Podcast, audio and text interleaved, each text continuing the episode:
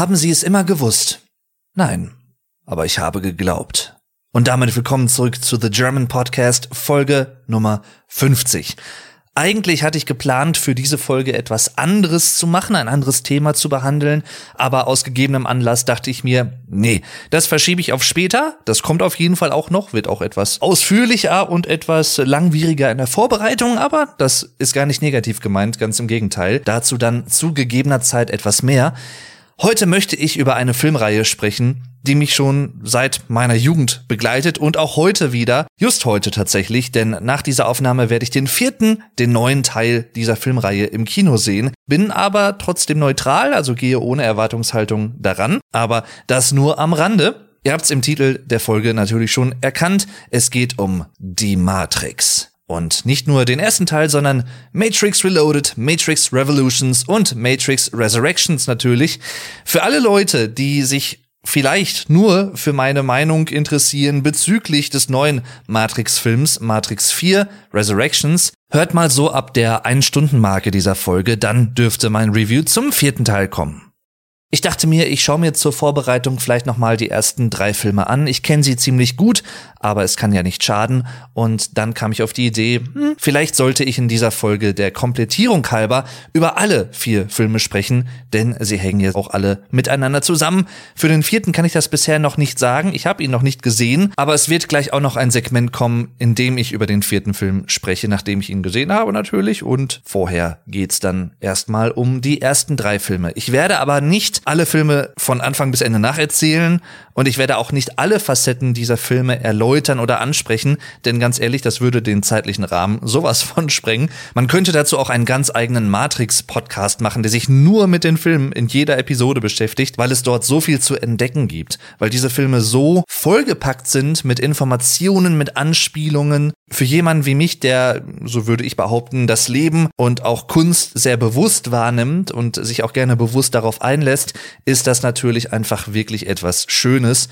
Und äh, deswegen werde ich hier ein paar Elemente ansprechen, aber natürlich auch nochmal ein paar Elemente, ein paar Momente der Filme, um nochmal so ein bisschen in diesen ganzen Matrix-Kosmos auch gedanklich hereinzukommen. Diese Episode wird also Spoiler beinhalten, deswegen ne, Warnung hier. Nicht nur für den vierten Film, sondern auch für die ersten drei Filme, aber das ist sicherlich okay. Ich gehe mal davon aus, dass fast alle Leute, die den vierten Film gesehen haben, sowieso auch die ersten drei Filme kennen zu kommen. Also falls ihr Lust darauf habt, dann nehmt euch gerne einen Tee, einen Kaffee oder entspannt einfach, wie auch immer, und kommt mit mir in die tiefsten Tiefen des Kaninchenbaus.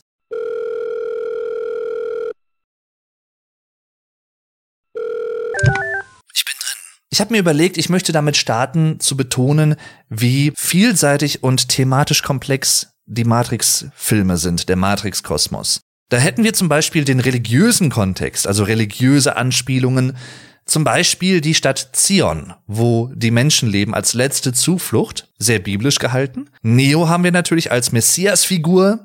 Er ist der Auserwählte, der sich für die Menschheit opfert. Und natürlich auch rein namentlich Trinity als die Dreifaltigkeit. Dir ist wahrscheinlich sowieso aufgefallen, dass die Namen in diesem Film sehr außergewöhnlich klingen. Manche klingen einfach wie englische Begriffe, andere etwas abstrakter. Das sind dann meistens Namen, die einen mythologischen, kulturellen Hintergrund haben. Teilweise sogar historisch, aber auch religiös, zum Beispiel das Schiff von Morpheus, die Nebukadnezar. Nebukadnezar war nämlich ein ehemaliger König von Babylon. Der hat unter anderem die hängenden Gärten für seine Frau bauen lassen und Israel erobert. Und um kurz noch im religiösen Kontext zu bleiben, dann gibt es zum Beispiel noch Seraph. Im christlichen Kontext ist Seraph der Engel der Anbetung und er fungiert ja sozusagen auch als Schutzengel für das Orakel. Und mit dem Orakel selbst haben wir natürlich auch einen spirituellen, religiösen Charakter.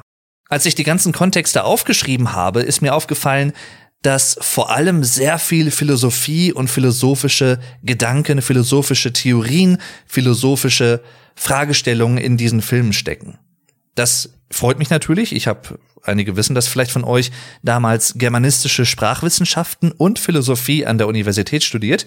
Deswegen bin ich sowieso da sehr dran interessiert und generell erfahre ich auch gerne mehr über das Leben, warum Dinge so sind, wie sie sind und wie Sachen zusammenhängen.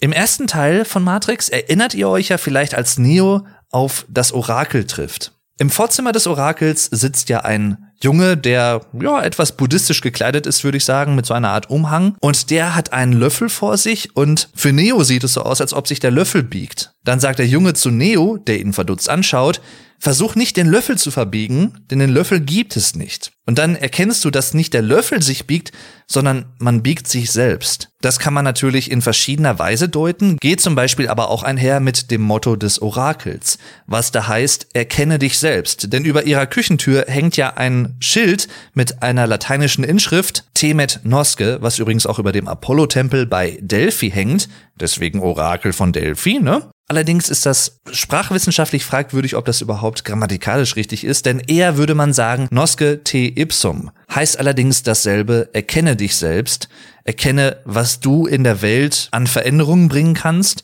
und dass nicht die Welt sich selbst verändert, sondern dass du Teil der Veränderungen bist. So könnte man zum Beispiel diese Löffelszene deuten, finde ich.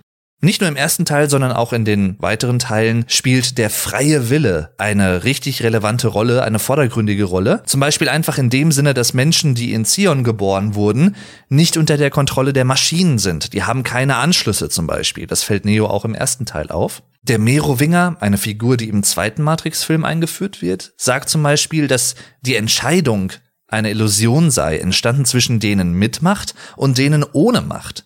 Er ist natürlich ein sehr machtgieriges Wesen, wenn man es so nennen will, letztendlich auch nur ein Programm. Der Gestaltungsraum und die Gestaltungsmöglichkeiten, die man hat, hängen natürlich unmittelbar mit den äußeren Umständen zusammen, die man für sich selbst erkennen muss und auch teilweise so akzeptieren muss, aber auch teilweise ändern kann. Es gibt also mehrere Möglichkeiten, zum Beispiel auch für Morpheus, als er am Ende von Matrix 1 ja von Agent Smith gefangen genommen wird in diesem Hochhaus weil Agent Smith in seinen Kopf eindringen will. Er braucht nämlich die Codes für den Großrechner von Zion.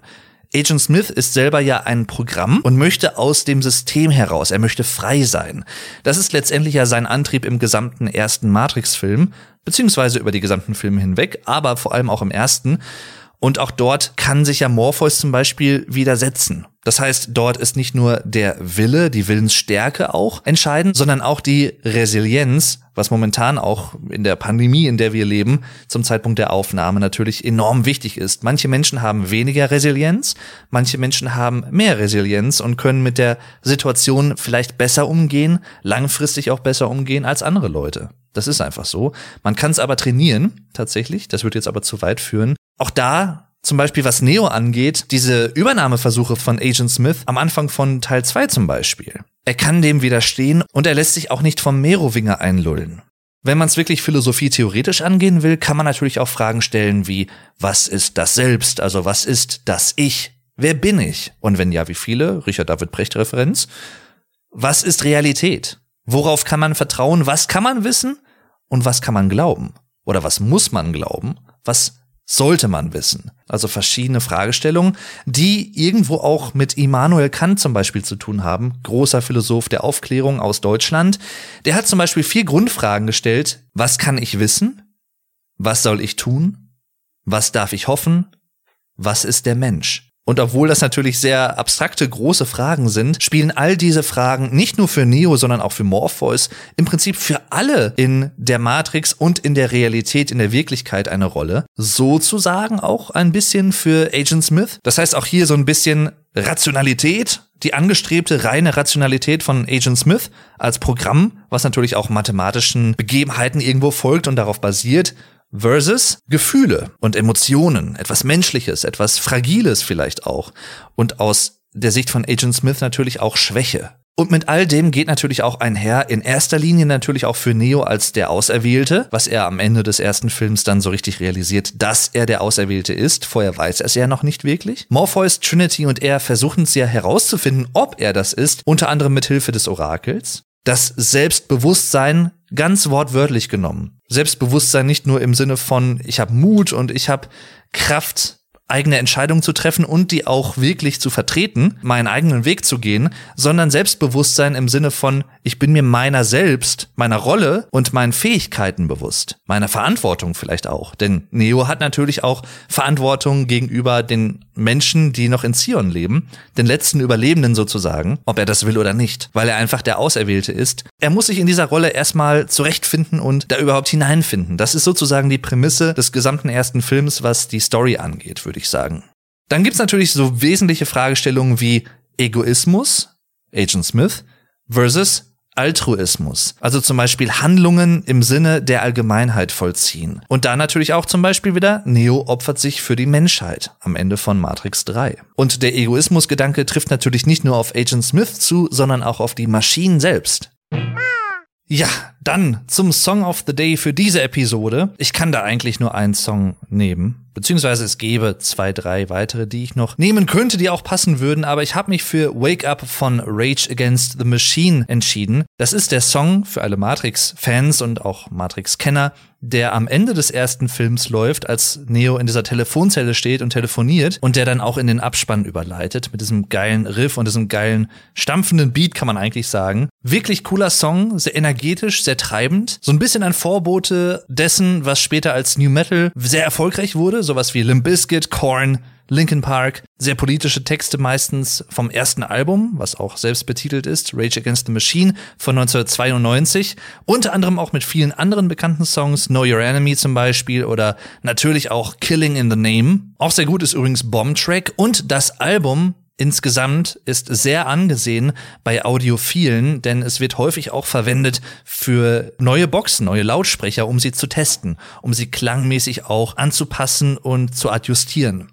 Natürlich auch namentlich in zweifacher Hinsicht interessant. Wake Up, Wach auf, Referenz zum Beginn des Films natürlich. Und auch Rage Against the Machine, der Widerstand gegen die Maschinen, wenn man so will. Auch so ein bisschen sinnbildlich dafür passend, was in Matrix so vor sich geht. Also dann hört's euch gerne an. Ein Link zum Song findet ihr wie immer in der Folgenbeschreibung und auch einen Link zu meiner Spotify-Playlist mit allen Songs, die ich bisher in meinen Folgen empfohlen habe. Da sind auch einige wirklich, wirklich gute Songs dabei. Denn ich würde ja keinen Schund empfehlen, ist ja klar. Also dann, weiter geht's. Fundamentale Begriffe sind auch Zufall und Schicksal, wobei Zufall eigentlich komplett ausgeklammert wird, was meiner Meinung nach zumindest interessant ist. Es wird hier vor allem mit den Konzepten der Vorsehung gearbeitet, der Absicht, des Schicksals und das alles entscheidende Wort in der deutschen Version und natürlich auch im Englischen Bestimmung. Der Glaube daran ist die Motivation für Handlung. Nicht nur Neo erkennt diese Bestimmung, sondern auch Agent Smith. Bloß, dass, wie sich hinterher herausstellt, die Bestimmung für Agent Smith nicht so ganz so passiert ist, wie er sich das gewünscht hätte. Aber so passiert's manchmal wohl. Shit happens, würde ich sagen. Es gibt zum Beispiel eine Szene in Matrix 2, in der Morpheus, Trinity und Neo im Aufzug nach dem Gespräch mit dem Merowinger wieder hinunterfahren zum Ausgang und sie sind sich nicht sicher, ob sie Erfolg hatten mit dem Gespräch beim Merowinger, denn sie wollen ja Zugang zum Schlüsselmacher, den der Merowinger gefangen hält. Dort ist es ja auch so, dass Morpheus sagt, nein, wir haben nichts falsch gemacht. Woran erkenne ich das? Wir leben alle noch und es hätte also nicht anders passieren können. Also dieser Gedanke von Zufall, Kontingenz, existiert letztendlich in der Welt der Matrix nicht, ergibt aber im Sinne der Handlung durchaus Sinn, würde ich sagen. Es ist natürlich nur aus unserer alltäglichen Sicht vielleicht für manche etwas schwierig vorauszusetzen, dass vor allem mit Vorherbestimmtheit und Schicksal argumentiert und auch gehandelt wird. Der ganze Plot würde nicht funktionieren, wenn man große Elemente von Zufall hineinbauen würde. Generell gibt's die Idee des Dualismus. Also man hat immer zwei Hauptwahlmöglichkeiten. Das äußert sich zum Beispiel in den Pillen in Matrix 1. Ne? Neo hat die Wahl zwischen zwei Pillen, der blauen und der roten Pille. Als Neo den Architekten besucht in Matrix 2, kann er durch zwei verschiedene Türen hinausgehen. Die eine Tür führt ihn zur Quelle und die andere Tür führt ihn zurück in die Matrix, um Trinity zu retten. Und dann gibt's noch in Matrix 3 die Feststellung, okay, es sind zwei Schiffe, eins mit Niobe zurück zu Zion und eins mit Neo und Trinity zur Quelle, zur Maschinenstadt. Und auch da wird gesagt, zwei Schiffe, zwei Richtungen, das klingt nach Bestimmung.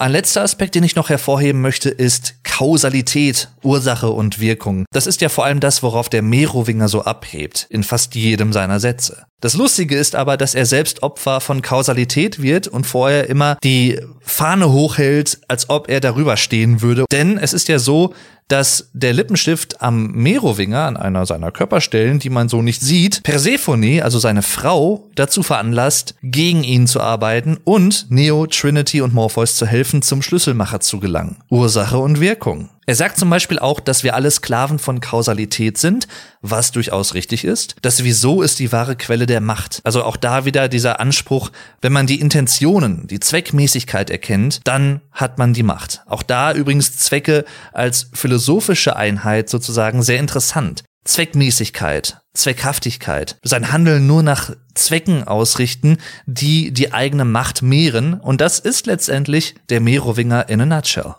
Aber auch physikalisch gibt's natürlich viele Elemente, die sehr interessant sind, unter anderem das Konzept der Zeit. Der Merowinger sagt zum Beispiel, wenn wir uns niemals Zeit nehmen, wie können wir dann jemals Zeit haben? Und in Matrix 1 vor allem ist es Neos Vorteil, dass er stärker ist als Agent Smith. Denn wie Morpheus ihm erzählt, in dem Tutorial, in dem Training sozusagen, was er durchläuft, gerade auch in dieser Stadtszene mit der Frau im roten Kleid, die Gesetzmäßigkeiten von Agent Smith als Computerprogramm letztendlich beruhen ja auf Quantenphysik, Quantenmechanik und solchen Sachen, mathematischen Gleichungen und Bedingungen und Naturgesetzen. Aber da Neo der Auserwählte ist, geht seine Macht darüber hinaus und er ist stärker als Agent Smith.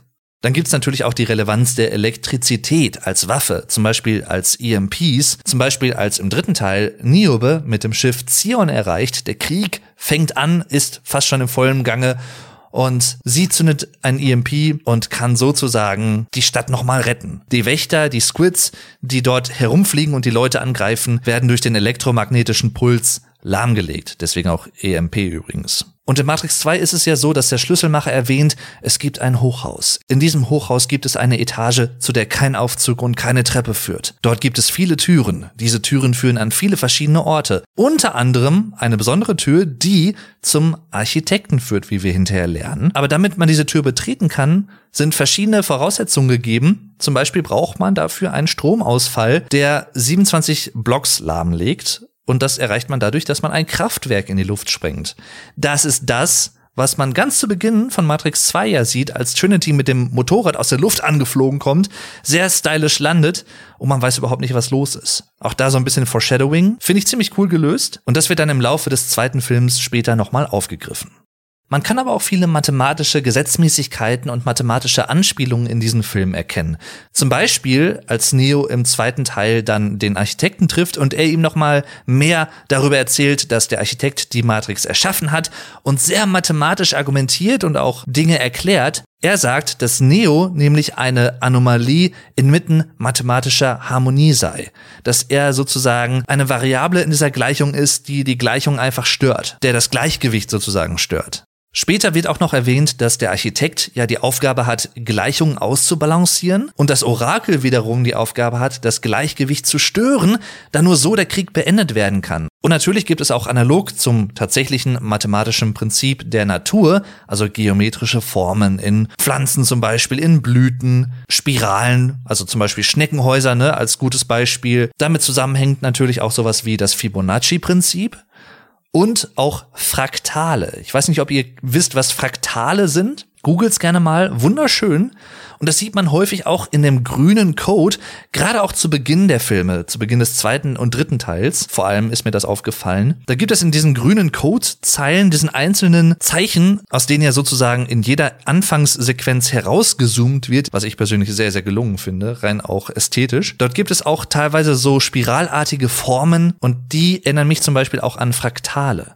Aber auch biologisch kann man hier einige Sachen erwähnen. Die Abkapselung aus der Matrix zum Beispiel als Rettung, als Überlebensziel. Survival of the Fittest, ne? Also, nicht nur der, der am fittesten ist im wahrsten Sinne des Wortes, sondern vor allem auch der, der am angepasstesten ist, der weiß, was er zu tun hat, um sich selbst und um die Menschheit zu retten. Das passt zum Beispiel auch dazu, dass Agent Smith, als er mit Morpheus am Ende des ersten Teils in diesem Hochhaus spricht und er ihn gefangen hält, sagt, dass es einen weiteren Organismus gibt, der ähnlich wie ein Virus verfährt, und zwar der Mensch. Das heißt, wir besiedeln ein Gebiet, beuten es aus, vermehren uns und ziehen weiter. Und das ist letztendlich ja das, was ein Virus auch tut. Aber davon abgesehen spielt natürlich auch Liebe und Menschlichkeit eine enorm wichtige Rolle. Vor allem im Zwischenverhältnis zwischen Neo und Trinity natürlich. Weil Liebe letztendlich und Menschlichkeit die Gefahr besiegt und durchdringt. Und das durchzieht sich durch alle drei Filme. Da gibt's zum Beispiel im dritten Matrix-Film die Szene, dass Trinity Mero, also den Merowinger, mit dem Tod bedroht, weil sie Neo aus Liebe aus dem Limbo, aus dem Bahnhof, aus dem Nirgendwo sozusagen befreien will. Und das klappt sogar. Am Ende des ersten Films ist es ja auch so, dass Neo in der Matrix ist und Trinity in der Wirklichkeit auf den Nebukadnezar. Und durch den Kurs, durch die Liebe, kann Neo, der eigentlich von Agent Smith niedergeschossen war, beim Versuch, wieder zu dem Telefon zu gelangen, um zurück in die Wirklichkeit zu kommen, in Sicherheit zu sein, steht er wieder auf und erkennt dann auch, dass er der Auserwählte ist. Er kann zum Beispiel Kugeln stoppen. Und natürlich gibt es irgendwo, das könnte man auch argumentieren, eine gewisse erotische, sexuelle Komponente. Das Luck-Outfit von Trinity zum Beispiel, ne, da auch damit wird ja gespielt. Also optische Reize natürlich auch irgendwo, die es auch interessant machen können. In den Filmen gibt es auch einige kulturhistorische Bezüge, zum Beispiel den Merowinger, was ein Königsgeschlecht der Franken war, vom 5. Jahrhundert bis ca. 1751. Und der Sage nach waren die Merowinger ein Königsgeschlecht, das seinen Herrschaftsanspruch durch Gott gerechtfertigt haben könnte. Das weiß man nicht ganz genau, aber da gibt es zum Beispiel die Sage, dass das wohl so gewesen sei. Und auch da natürlich wieder dieses Machtgierige, dieser Machtanspruch auch vom Merowinger als Charakter in den Matrix-Filmen. Außerdem gibt es viele mythologische Bezüge. Unter anderem oder vor allem kann man eigentlich sagen, in den Namen der meisten Charaktere. Es sind eigentlich alles sprechende Namen. Als gutes Beispiel wäre da Morpheus. Morpheus ist der griechische Gott des Traums, also des Träumens. Dann gibt's zum Beispiel die Gattin des Merowingers, Persephone, also die griechische Göttin der Unterwelt. Seraph habe ich eben schon mal angesprochen und Neo natürlich auch Latein für neu. Jetzt werden wir etwas meta, denn es gibt natürlich auch einige kulturelle Bezüge und Relevanzen. Unter anderem auch die Anspielung auf Lewis Carroll zum Beispiel, Alice in Wonderland, Alice im Wunderland. Gerade ganz am Anfang vom ersten Matrix-Film Folge dem weißen Kaninchen. Und dann auch Morpheus, der diese Metapher nochmal aufgreift. Nimmst du die rote Pille, dann führe ich dich in die tiefsten Tiefen des Kaninchenbaus, also in die Wahrheit, in die Realität und du erkennst, was die Matrix wirklich ist. Aber auch geschichtlich ist es so, dass es einige Bezüge zur damaligen Gegenwart und nahen Zukunft gibt. Morpheus erklärt zum Beispiel, als er Neo erklärt, was die Matrix ist und wie das Ganze überhaupt entstanden ist, dass man weiß, dass die Menschen zu Beginn des 21. Jahrhunderts in Euphorie schwelgten. Denn sie hatten die KI erschaffen. Nämlich zur Erinnerung, der erste Matrix-Film ist von 1999 und die anderen beiden Filme sind in den ersten Jahren des 21. Jahrhunderts entstanden. Und das alleine greift natürlich viele Fragen auf, die uns damals beschäftigt haben uns heute beschäftigen und uns wahrscheinlich auch noch viele weitere Jahre oder sogar Jahrzehnte beschäftigen werden. Vielleicht sogar Jahrhunderte, wer weiß das schon.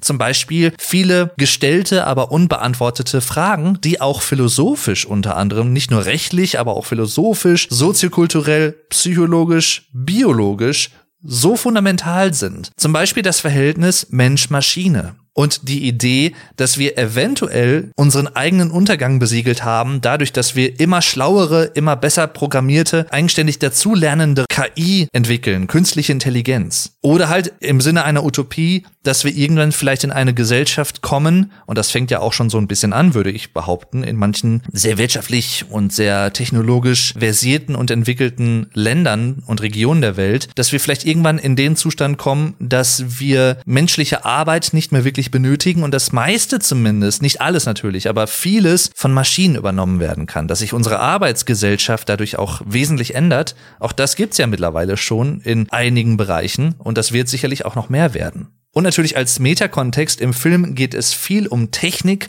Technologie, aber auch der Film selbst, also Matrix 1 vor allem, hat einfach spielfilmtechnisch zumindest wirklich technische Innovationen geliefert, die es bis dato nicht in Filmen gab. Bestes Beispiel ist die sogenannte Bullet Time.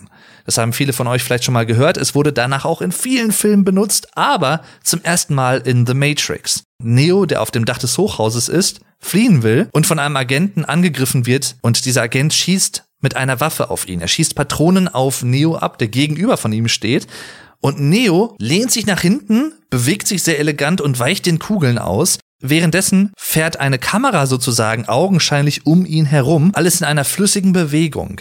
Und damit man das machen konnte, realisieren konnte, diese 360-Grad-Ansicht sozusagen, hat man 122 Einzelkameras mit zwei beweglichen Kameras kombiniert und dann dieses Footage erhalten. Natürlich alles vor einem Greenscreen. Also auch hier, auch in den anderen beiden Filmen und wahrscheinlich auch in Teil 4, das weiß ich jetzt noch nicht, zum Zeitpunkt der Aufnahme. Dazu vielleicht später noch mehr. Man hat natürlich auch viel mit Effekten und CGI gearbeitet. Da könnte man sagen, okay, da erkennt man, dass der Film natürlich alt ist. Also manche Szenen sind animatorisch und CGI-technisch nicht extrem gut gealtert aber immer noch gut. Also ich finde, man kann sich das trotzdem gut anschauen und es macht auch optisch einfach was her. Gerade die Kampfszene im zweiten Teil, wo Neo in diesem Innenhof ist und von hunderten von Agent Smiths angegriffen wird, nachdem er mit dem Orakel gesprochen hat, das ist natürlich CGI pur in vielen Einstellungen, in vielen Sequenzen aber es passt irgendwo trotzdem immer noch. Also für mich persönlich, das ist natürlich auch immer Geschmackssache. Man erkennt, dass es frühe CGI ist. Und ich finde, gerade auch in Matrix kann man es entschuldigen,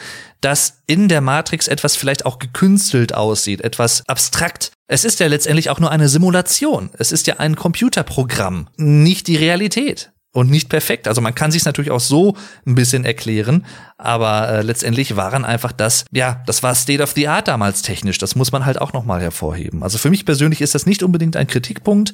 Man kann ihn aber anwenden und ich kann es auch verstehen, wenn Leute das tun. Aber ich finde, für die damalige Zeit, so ehrlich muss man sein, hat man schon mit das Beste rausgeholt, was möglich war. Und zu guter Letzt, als alter Linguist muss ich das ansprechen, linguistische Aspekte und auch sprachphilosophische Aspekte. Zum Beispiel, ganz praktisch, es gibt ja auch vor allem im Englischen, aber auch im Deutschen diesen Ausdruck, das ist irgendwie, ja, wie so ein Glitch in der Matrix oder so, ne, oder ein Fehler in der Matrix, so heißt es im Deutschen eher. Im Englischen gibt es tatsächlich auch dieses geflügelte Wort a glitch in the matrix. Also wenn zum Beispiel jemand ein Déjà-vu erlebt. Und auch das ist natürlich eine direkte Anspielung auf den ersten Matrix-Film, als Neo im Treppenhaus, in diesem Hochhaus, eine schwarze Katze sieht, die nur zwei, drei Sekunden später in genau derselben Pose, mit den genau selben Bewegungen dasselbe vollzieht. Und er sagt, hä, die Katze habe ich doch genau da gerade eben schon gesehen. Und Trinity bemerkt das und sagt, okay, Déjà-vus sind oft Fehler in der Matrix. Das kann passieren, wenn sie etwas ändern. Und das wiederum warnt sie dann, dass Gefahr bevorstehen könnte.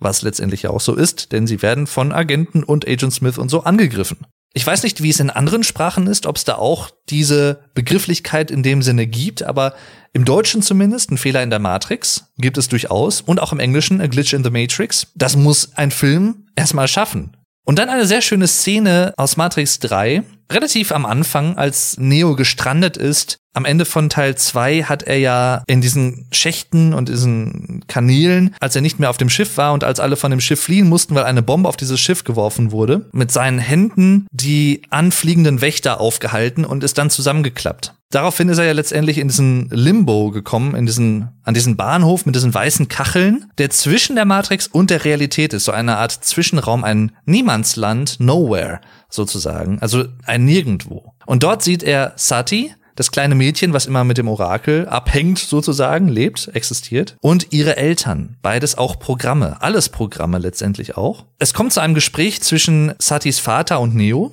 was Neo wundert, ist, dass der Vater von Liebe spricht, weil Neo ja weiß, dass es Programme sind. Und wie können Programme von Liebe sprechen, von etwas Menschlichem? Das wundert ihn. Kann man ja auch nachvollziehen. Neo fragt, wie kann das sein? Ihr sprecht von Liebe. Das ist ein menschliches Gefühl. Und dann erwidert aber der Mann, nein, Liebe ist ein Wort und es kommt darauf an, was man damit verbindet. Also eine semantische Perspektive. Wir haben ein Wort, aber das alleine sagt noch nichts es gibt da auch zum Beispiel die Unterscheidung rein sprachwissenschaftlich zwischen Wort und Begriff. Liebe heißt vielleicht für Neo etwas anderes als für das Programm, was rein mathematisch natürlich irgendwo agiert. Und auch denkt vielleicht. Aber beide haben letztendlich dasselbe Ziel und möchten halt ihre Existenz schützen. Und das ist halt so schön. Äh, deswegen, das, das war so eine Szene, die mir auch so im Kopf geblieben ist, wie man auch so sprachwissenschaftlich daran gehen kann. Das wären so die Hauptkontexte der Filme. Jetzt noch mal kurz zu ein paar vereinzelten Szenen aus Matrix 1, 2 und 3, bevor ich danach zu Matrix 4 komme mit ganz frischen Eindrücken für euch. Elemente, die mir besonders gefallen haben und die mir auch besonders aus verschiedensten Gründen in Erinnerung geblieben sind und die es auch wert sind, wirklich noch mal hervorgehoben zu werden, wie ich finde. Ich finde die Exposition, also auch der Beginn des ersten Films alleine schon, ist wirklich gut gemacht. Man könnte sagen, okay, Neo ist zu Beginn jetzt nicht wirklich der interessanteste Charakter. Er ist halt so ein, ein Hacker, ein Computertechniker, der in einer sehr verwahrlosten, einsamen Wohnung lebt, so ein bisschen im Schm Schmuddellook unterwegs ist und auf seinem Schreibtisch herrscht das reinste Chaos. Disketten und CDs und ach, Essen, Essensreste. Also sehr unorganisiert, sehr unstrukturiert irgendwo. Aber dann merkt man sehr schnell, Moment, da gibt es irgendwie ein Morpheus, der scheint interessant zu sein. Der Neo als Hacker möchte ja Kontakt mit Morpheus aufnehmen. Und er wird sogar gehackt mit diesem wirklich klassischen kultigen Spruch und diesem, dieser kultigen Einstellung auf dem Bildschirm vor ihm, Wake up, Neo. Also wach auf, Neo dieser Übergang zwischen den Szenen und auch akustisch, ne, das gibt es zum Beispiel in einer Szene, dieses die, die, die, die, die, dieses Piepen des Weckers von Neo, nachdem er verwandt wurde von Agent Smith im ersten Teil. Und er weiß nicht, ob es ein Traum war oder Realität. Und dann merkt er, oh, es war doch kein Traum. Auch diese gesamte Szene, in der Agent Smith eingeführt wird. Neo trifft ja das erste Mal auf Agent Smith im Prinzip auf seiner Arbeitsstätte im Hochhaus, in diesem Großraumbüro, wo er gejagt wird und auch diese Verfolgungsjagd in diesen engen Abteilen und dann auch ein Moment, wo er dann auf dem Dach ist, sein Handy verliert, Morpheus ihm nicht mehr helfen kann und er festgenommen wird von den Agenten, überhaupt nicht weiß, was los ist. Und das ist die große Stärke des ersten Films natürlich und auch sozusagen ein Vorteil, in gewisser Hinsicht ein unfairer Vorteil, wie ich finde, im Vergleich zu den anderen Teilen, vor allem auch zu Teil 2 und Teil 3, denn alles ist neu. Alles wird zum ersten Mal erzählt. Es wird so viel offenbart. Es tauchen viele Fragen auf. Einige werden sofort beantwortet, einige später, einige gar nicht. Und man wird in diese Welt hineingeworfen und man lernt mit Neo zusammen als Zuschauer, was da los ist. Man weiß nie wirklich mehr als Neo. Zumindest zum Anfang des Films kann man das wirklich so sagen und unterschreiben. Dort verlässt man sich ja auch auf Morpheus und man weiß nicht so wirklich, kann man Morpheus trauen? Was für der im Schilde? Agent Smith sagt ja zum Beispiel auch, dass Morpheus, und das stimmt aus seiner Sicht natürlich auch irgendwo, ein gefährlicher Terrorist ist und von den meisten Strafverfolgungsbehörden der Welt als der gefährlichste Mann der Welt eingestuft wird. Generell muss ich da noch mal kurz erwähnen, die Synchronleistung. Die Wahl der Synchronsprecher im Deutschen, ich rede jetzt von der deutschen Version, ist erstklassig. Benjamin Völz, Sohn von Wolfgang Völz, unter anderem bekannt als Captain Blaubeer, den deutschen Zuhörern, als Keanu Reeves Feststimme seit Speed eigentlich mehr oder weniger. Hab jetzt letztens erst noch ein Interview bei den Mediapaten mit ihm gesehen, kann ich sehr empfehlen übrigens den Kanal und auch das Interview. Trinity wird von Martina Träger gesprochen, auch eine sehr schöne, markante Frauenstimme.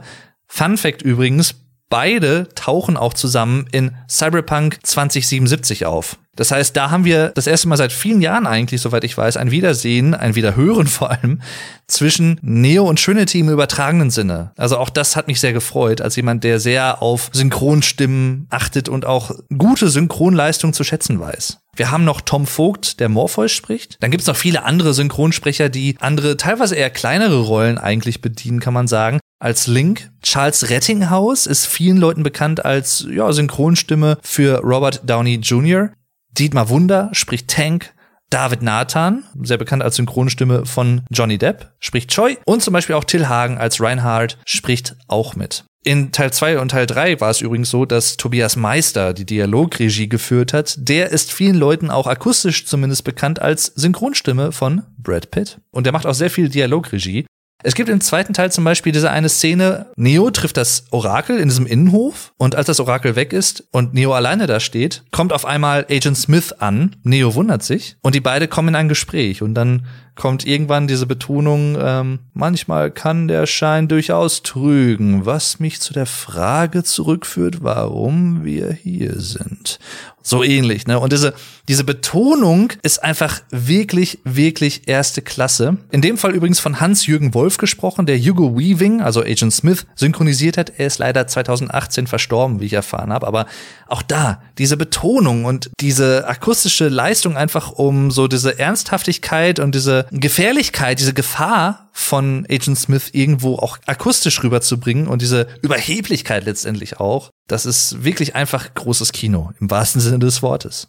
Interessant finde ich auch generell diese einführenden Szenen, wo Morpheus Neo die Matrix erklärt in Teil 1. Er weiß nicht genau, wann der Krieg begonnen hat zwischen Menschen und Maschinen. Man hat auch nur bruchstückhafte Infos, was ja letztendlich auch so ein bisschen analog zu unserer realen Situation ist bei manchen Fragen. Der Ursprung des Universums und was war vor dem Urknall.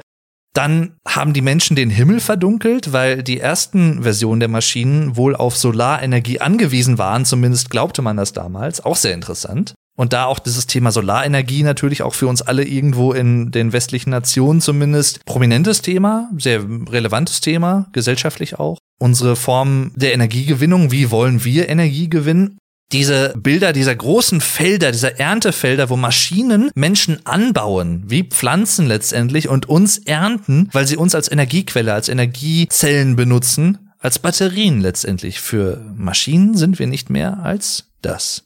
Und Morpheus zeigt, Neo eine Batterie und Neo flippt total aus. Er kann es nicht wirklich fassen, im wahrsten Sinne des Wortes. Er kann es nicht wirklich fassen in dem Sinne, dass er ja ganz am Anfang der Erklärung in diesem weißen Raum voller Nichts mit Morpheus geladen wird, gespawnt wird, das Konstrukt sozusagen. Morpheus sitzt in seinem roten Sessel, der gleichzeitig edel, aber auch sehr heruntergekommen aussieht. Auch das finde ich sehr interessant. Es könnte natürlich auch so darauf hindeuten, ne? Morpheus hat edle Ziele sozusagen und er versucht schon seit vielen Jahren diesen Frieden herbeizuführen, hat es aber noch nicht wirklich geschafft und deswegen auch dieser Staub und sowas alles, ne? Dann wird ja zum Beispiel Neo mit Morpheus in eine digitale Version dieser Maschinenstadt der Realität sozusagen geladen und sie sitzen dann in der Wüste der Wirklichkeit, wie Morpheus sagt. Willkommen in der Wüste der Wirklichkeit. Und auch das zum Beispiel, das sind so Wortfetzen, einfach sehr einprägsam, wie ich finde, und schön gewählt. Agent Smiths Plan im ersten Teil ist ja, in den Großrechner von Zion zu gelangen und die Zugangscodes dafür stecken in Morpheus Kopf. Also er hat sie quasi im Kopf gespeichert als Gedanken und als Information. Deswegen entführt er Morpheus und will in ihn eindringen. Morpheus kann sich aber so ein bisschen widersetzen, beziehungsweise wird von Neo und Trinity gerettet. Im Zuge dessen, Neo muss irgendwann wieder fliehen, erkennt er ja, dass er der Auserwählte ist, weil er eigentlich tot war, aber durch den Kurs von Trinity in der Wirklichkeit quasi neu aufersteht als der Auserwählte. Diese Prämisse, auch diese Szene in diesem Korridor, wo diese drei Agenten auf ihn schießen und er ist einfach so ganz gechillt, hebt seine Hand und diese Kugeln bleiben in der Luft einfach stehen und fallen dann herab und die Agenten kriegen auf einmal Schiss. Das ist eine schöne Szene. Auch da natürlich wieder diese Anspielung auf Neo ist mehr als die Naturgesetze und er hat größere Fähigkeiten als die Agenten. Einfach auch optisch gut gelöst, wie ich finde. Letztendlich, natürlich ist Matrix mehr als nur ein Action- oder ein Science-Fiction-Film. Wie ich gerade eben schon ausgeführt habe, stecken da so viele Konzepte drin und Ideen, dass das weit mehr als nur ein gewöhnlicher Science-Fiction-Film ist. Aber das heißt natürlich nicht, dass es nicht auch einfach rein optisch wirklich schöne und coole Szenen gibt. Bullet Time schon angesprochen, diese Szenen zum Beispiel auch, einhergehend auch mit schönen Schauplätzen. Die Eingangshalle vom Merowinger könnte man eigentlich sagen, diese, mit diesen römischen Statuen und diesem Marmor, wo dann gekämpft wird und dann Türen, die schließen. Neo will da durchbrechen und steht dann auf einmal auf einem Balkon hoch in den Bergen auf irgendeinem Bergschloss. Wunderschöne Szenerie eine meiner Lieblingsszenen persönlich auch rein optischer Natur, weil der Kontrast einfach nicht größer sein könnte, ist ganz am Ende von Matrix 3, als Neo und Trinity diesen drei Rohren zur Quelle folgen in die Maschinenstadt und sie angegriffen werden von den Sicherheitsmechanismen der Maschinen. Sie ziehen mit dem Schiff ganz hoch durchbrechen die Wolkendecke, kommen dann über den Wolken in dieser himmlischen, im wahrsten Sinne des Wortes himmlischen Atmosphäre heraus. Sonnenschein, bunte Farben, als hätte es Dali gemalt. Also wirklich malerisch, pittoresk. Nur um dann fünf Sekunden später wieder herunterzufallen in diese Dunkelheit, in diese dunkle, böse Maschinenwelt sozusagen. Es ist nur so eine kleine Sequenz, nur ein paar Sekunden lang, aber grafisch, optisch, visuell einfach wirklich ansprechend und schön gemacht. Es sind manchmal wirklich die Szenen, die man nicht sofort auf dem Schirm hat, wenn man an Matrix denkt und an die Matrix-Filme, die wirklich irgendwo auch was Besonderes an sich haben, wenn man wirklich darüber nachdenkt und sich bewusst darauf einlässt. Zum Beispiel gibt es in Matrix 2 ein Gespräch zwischen Senator Hammond und Neo in der technischen Betriebsebene. Neo kann nicht schlafen, er ist gerade in Zion angekommen. Alle sehen ihn als den Messias an, also auch da wieder dieses Religiöse, ne? Bitte beschütze unsere Söhne und Töchter und so im Krieg und auf den Schiffen, die umher sausen und so, ne? Es wird viel an ihn herangetragen. Er kann nicht schlafen und Senator Hammond, ein älterer Herr, kann auch nicht schlafen. Die beiden unterhalten sich. Und dort fallen sehr interessante Sätze, die so auch so ein bisschen auch das widerspiegeln, wie ich finde persönlich, wie wir teilweise mit Technik umgehen und was wir teilweise auch einfach als gegeben voraussetzen, ohne dass wir es komplett verstehen. Und das meine ich gar nicht wertend, einfach nur als Feststellung. Denn zum Beispiel fallen so Sätze wie, niemanden interessiert, wie es funktioniert, solange es funktioniert. Senator Hammond zeigt zum Beispiel auf eine Wasseraufbereitungsanlage und sagt, ich weiß natürlich um ihren Zweck und um ihre Notwendigkeit. Und es ist gut, dass wir sie haben. Aber wie sie funktioniert, weiß ich nicht. Also diese Interdependenz, dieses Zusammenspiel zwischen Mensch und Maschine, was ist Kontrolle? Muss jeder alles bis ins kleinste Detail verstehen oder nur ein paar wenige, die sich damit wirklich gut auskennen? Oder ist es auch vielleicht eine Sicherheitslücke, eine Sicherheitsgefahr? Und als die beiden weitersprechen, kommen sie dann auch auf die Legitimierung, die Legitimation für das Handeln. Denn Hammond sagt zum Beispiel, er verstehe so vieles nicht, aber er sieht die Notwendigkeit zu handeln. Und das könnte man zum Beispiel auch so deuten, auch als Appell vielleicht an Neo, aber auch im übertragenen Sinne kann man, finde ich persönlich, das auch auf die Realität für uns übertragen. Man sollte sich nicht von höheren Idealen und Unwissenheit einschüchtern lassen oder bremsen lassen. Fortschritt hier in dem Fall zum Beispiel als Frieden für die Menschen und Maschinen, Koexistenz letztendlich vielleicht auch irgendwo, kann man nur durch Risiko und durch bewusstes nach vorne gehen erreichen. Sehr interessant finde ich sowieso den Charakter des Orakels. Als Zuschauer wird man gleichzeitig emotional irgendwie mitgenommen, weil es ist eine in Anführungszeichen süße, eine nette ältere Dame, eine Oma, die Sati eigentlich schon als ihr Enkelkind aufgenommen hat und auch betreut. Aus Neos Perspektive ist das Orakel, wie er dann merkt im Gespräch mit ihr, eigentlich etwas, ein paradoxes Konstrukt, ein paradoxes Programm letztendlich auch. Denn sie gibt ihm keine klaren Antworten auf seine Fragen, zumindest nicht auf einige, sondern weist ihn eher darauf hin, dass er sie selbst erkennen muss und auch viele Antworten schon getroffen hat. Er muss sich dessen nur bewusst sein. Das Verhältnis von Bewusstsein und intuitivem Handeln, Intuition, Gefühle und auch da wieder Liebe. Aber natürlich auch dann die Fragestellung, okay, wenn das Orakel selbst ein Programm ist, kann Neo dem Programm trauen? Kann man überhaupt Programmen trauen? Letztendlich sind sie ja Teil des Systems. Wie gesagt, man muss sich darauf einlassen. Das ist halt die Hauptprämisse und der Hauptaspekt, den ich wirklich betonen muss. Die Matrix-Filme funktionieren in ihrer Gesamtheit, in ihrer holistischen Art und Weise, ne? also in ihrer Ganzheit sozusagen, nur wenn man sich auf diese verschiedenen Ebenen so ein bisschen einlässt. Man muss nicht alles total tief durchdringen, aber die Filme funktionieren natürlich auch irgendwo auf einer einfacheren Logikebene als Science-Fiction-Filme, sage ich einfach mal. Und das meine ich gar nicht wertend, sondern das ist ja sozusagen ein Vorteil des Films sogar auch, dass er für alle Zuschauerarten etwas bereithält. Für die, die hauptsächlich Action sehen wollen, die hauptsächlich an Science Fiction interessiert sind, aber auch für die, die halt darüber hinaus fundamentaler an Prinzipien und an die im Film verwendeten Elemente herangehen wollen. Und das ist doch cool. Es gibt also eigentlich für jede Person etwas, für jeden Zuschauer, was man aus diesem Film herausziehen kann und auch mitnehmen kann. Das ist meiner Meinung nach auch eines der größten Erfolgsgeheimnisse der Filme, dass sie so komplex sind, aber man nicht unbedingt alle Facetten verinnerlicht haben muss, um die Filme als wirklich handwerklich gut gemachte, gut erzählte Filme erkennen zu können. Denn auch da würde ich sagen, selbst Leute, die vielleicht erkennen, okay, da steckt so viel drin, aber ich raff das alles nicht, ich drück's mal so aus, auch das meine ich nicht wertend. Auch die Leute können aber trotzdem ja anerkennen und sagen, da steckt so viel drin, ich verstehe nicht alles, aber dass da so viel drin steckt und sich so viele Gedanken gemacht wurde, dass Leute so viele Prinzipien, Konzepte, Ideen zusammengebracht haben, um diesen Kosmos, dieses Matrix-Universum zu erschaffen, das kann ich wertschätzen. Aber ein Satz des Orakels ist natürlich wahr und auch den würde ich so unterschreiben für die reale Welt. Der einzige Weg, um in die Zukunft zu gelangen, ist gemeinsam. Das könnte man unter anderem auch als Anspielung verstehen auf Neo und Trinity am Ende von Matrix 3, wo sie ja zusammen nur zusammen die Quelle erreichen. Zumal Neo ja durch Bane also aka Agent Smith, erblindet. Also im Kampf wird er ja getroffen und kann nicht mehr sehen, zumindest nicht im biologischen Sinne, aber im übertragenen Sinne. Er sieht dann hinterher Farben und Formen und so. Richtig cool gemacht übrigens auch. Die farbliche Gestaltung der Filme. Etwas so charakteristisches, so markantes. Ich würde persönlich sogar so weit gehen zu sagen, dass vielleicht mit Ausnahme ein, zwei anderer Science-Fiction-Filme und auch zum Beispiel sowas wie Alien mit HR Gigas Charakteren, die er erschaffen hat, wiedererkennbares Design letztendlich auch, aber vor allem die Matrix-Filme haben durch ihre farbliche Gestaltung und ihre allgemein optische Gestaltung so einen hohen Wiedererkennungswert, dass da kaum ein anderer Blockbuster, eine große Produktion im Sci-Fi, Science-Fiction-Universum drankommt. Würde ich persönlich behaupten. Also allein das Farbschema. Wenn ich an Matrix denke, denke ich an die Farbe grün. Und ich glaube, so geht es fast allen anderen Leuten auch.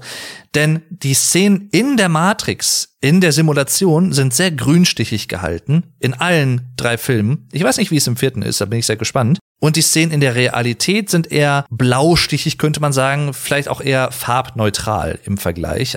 Das korreliert natürlich auch mit dem Code in diesen grünen Schriftzeichen, in diesen grünen Zeichen allgemein, in den Symbolen. Es ist übrigens auch so, soweit ich weiß, dass die Farbe grün die Farbe ist, die unsere Augen, unsere menschlichen Augen am besten und am stärksten wahrnehmen können. Und im übertragenen Sinne könnte man natürlich auch sagen, grün die Farbe der Hoffnung. Grün kann aber auch vielleicht eine Farbe sein, die man mit Gift und deswegen auch Gefahr, potenzieller Gefahr assoziieren kann.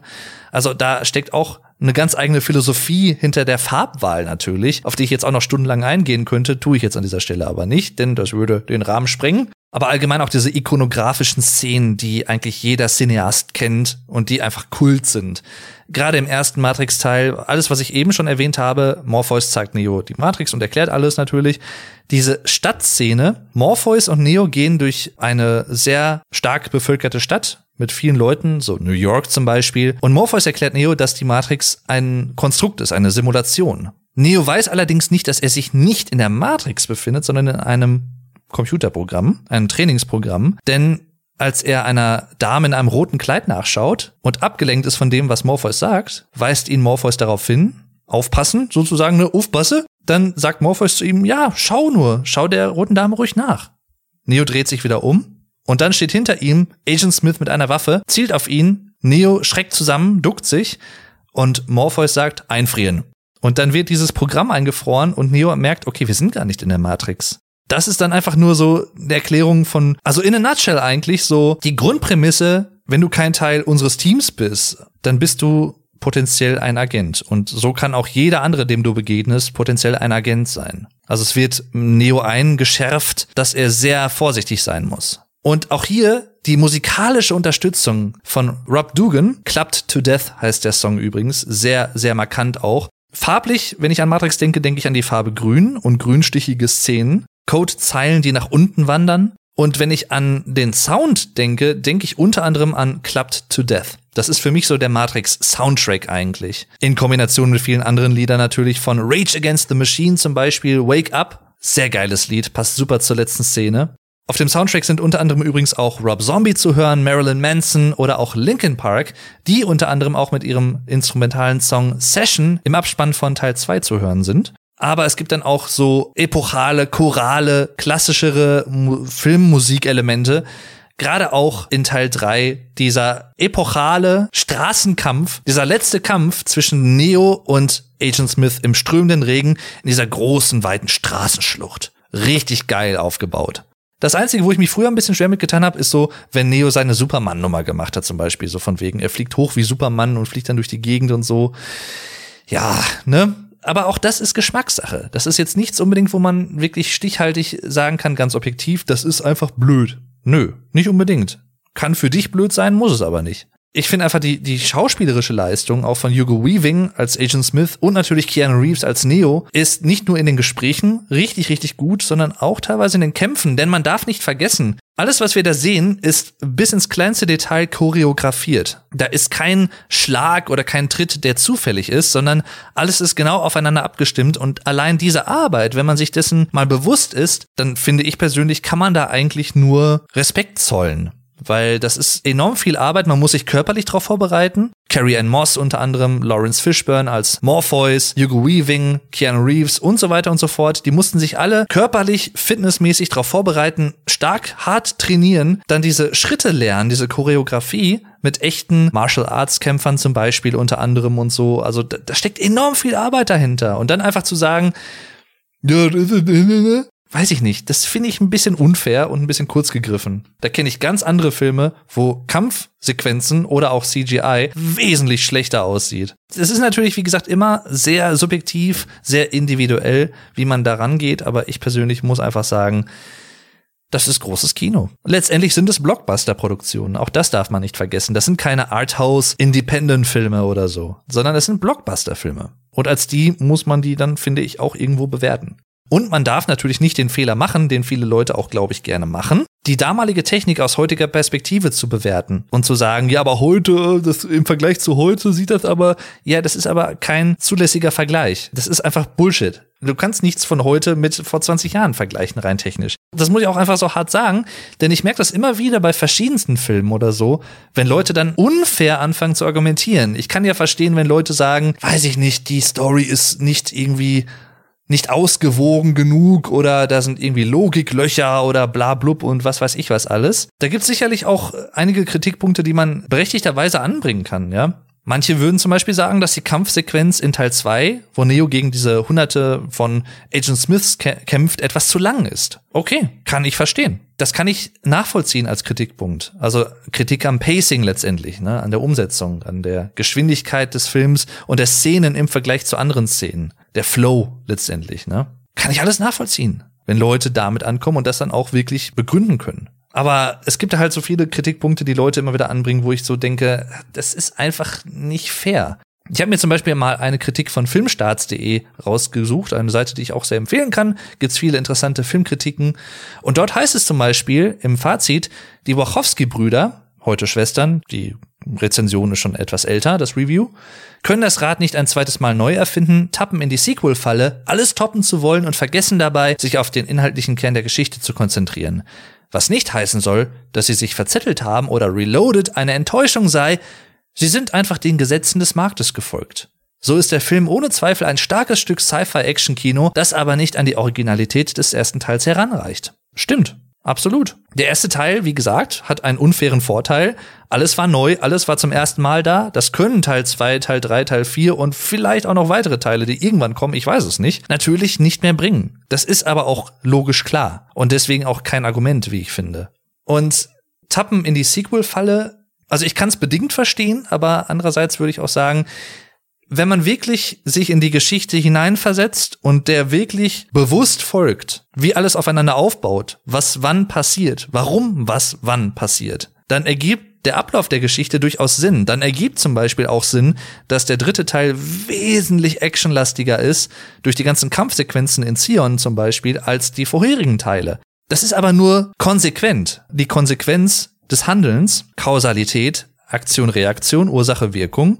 Maschinen fallen nun mal in Zion ein und dann gibt es einen Kampf und der ist auch nicht nach einer Minute vorbei, sondern der dauert halt. Man kann auch da natürlich wieder sagen, die Länge mancher Sequenzen und Einstellungen ist vielleicht etwas zu krass oder so. Aber rein technisch, unter anderem würde ich zum Beispiel sagen, was die Kameraperspektiven angehen, das ist großes Kino, im wahrsten Sinne des Wortes. Die Kameraperspektiven sind so gut.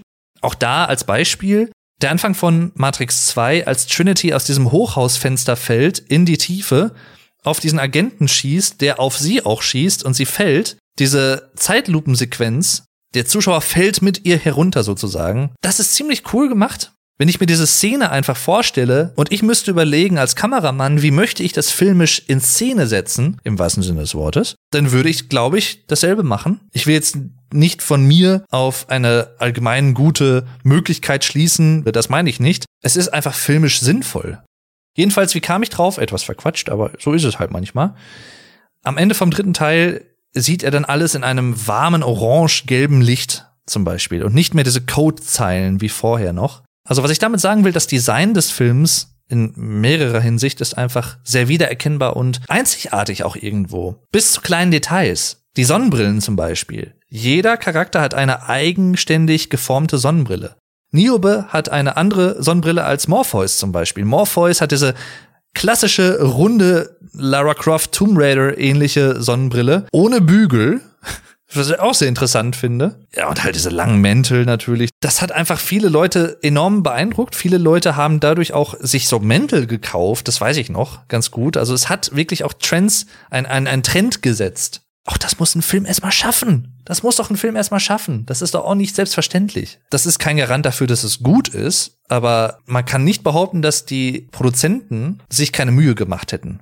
Es gibt im zweiten Teil diese Autoverfolgungsjagd auf diesem Freeway, auf dieser Autobahn. Und dafür wurden extra 1,5 Meilen an Autobahnen gebaut als Set, damit man das drehen konnte. Es wurden, glaube ich, über 200 Autos zur Verfügung gestellt, um die dort einsetzen und auch teilweise zerstören zu können. Das ist halt schon krass. Mir persönlich sind auch viele Zitate und auch einige Szenen mit diesen Zitaten in Erinnerung geblieben und ich glaube, und zumindest weiß ich auch von ein paar Leuten, die ich kenne, dass es ihnen auch so geht. Es gibt zum Beispiel dieses Es ist unvermeidlich, was Agent Smith immer wieder sagt. Und natürlich auch dieses Mr. Anderson, wir haben sie vermisst. Und solche Sachen, ne? Am Ende des dritten Teils im Kampf, ganz am Anfang. Oder sowas wie, ein paar Bits behältst du, ein paar Bits verlierst du als Neo zum letzten Mal beim Orakel ist. Und das ist nicht nur ein schöner Satz, wie ich finde, sehr passend zur Welt von Matrix, sondern auch notwendig gewesen, denn leider ist die Gloria Foster, die Schauspielerin, die das Orakel in Teil 1 und Teil 2 gespielt hat, verstorben. Sie hatte alle Szenen für Teil 2 schon abgedreht, aber noch nichts für Teil 3, weshalb sie durch eine neue Schauspielerin ersetzt werden musste. Darauf wird auch im Film aktiv bewusst angespielt. Man hat es also sozusagen eingebaut. Dort heißt es nämlich zum Beispiel vom Merowinger in Teil 3, die Wahrsagerin hat eine neue Hülle gefunden. Und das ist eine Anspielung darauf, dass die alte Schauspielerin verstorben ist und eine neue her musste. Finde ich zum Beispiel sehr gut gelöst. Und natürlich gibt es auch einfach viele lustige Szenen. Es gibt im ersten Teil diesen kultigen Kampf von Neo und Trinity unten in dieser Eingangshalle mit diesen Säulen in diesem Hochhaus, wo es diesen Metalldetektor gibt, die müssen da durch und es piept. Dann guckt dieser Wächter Neo halt merkwürdig an. Neo zieht seinen Mantel auf, da drin alle möglichen Waffen und er so, scheiße. Und dann bricht halt dieser Kampf los. Also, und wie locker und lässig er das halt macht, ist halt einfach richtig, im wahrsten Sinne des Wortes, cool. Und auch diese ganzen Moves, diesen katzenähnlichen Move, den Trinity in der Luft macht zum Beispiel teilweise, diesen Karate-Katzen-Move nenne ich ihn mal. Ihr wisst wahrscheinlich, was ich meine. Sehr wiedererkennbar auch. im ersten Teil, als Neo dann lernt, über Dächer zu springen, weite Sprünge zu machen und die Grenzen der Physik hinter sich zu lassen, auch da wären wir wieder beim Thema, Morpheus dann, du musst deinen Geist befreien. Morpheus springt von einem Dach zum anderen, Neo so, wow, ja, dann befreie ich meinen Geist. Springt und fällt er halt auf halber Strecke runter auf diese gummiartige Straße. Ach ja aber auch dann der Merowinger als Figur, ne? Dass er Französisch spricht und dann so, es ist, als würde man sich den Arash mit Seide abwischen. Am Ende des Gesprächs, als sie zum ersten Mal auf ihn treffen in Teil 2, äh, Mon ami, ich habe zu viel Wein getrunken, also muss ich pissen gehen. Kausalität, ne? Ursache und Wirkung. So als Beispiel dann auch noch mal.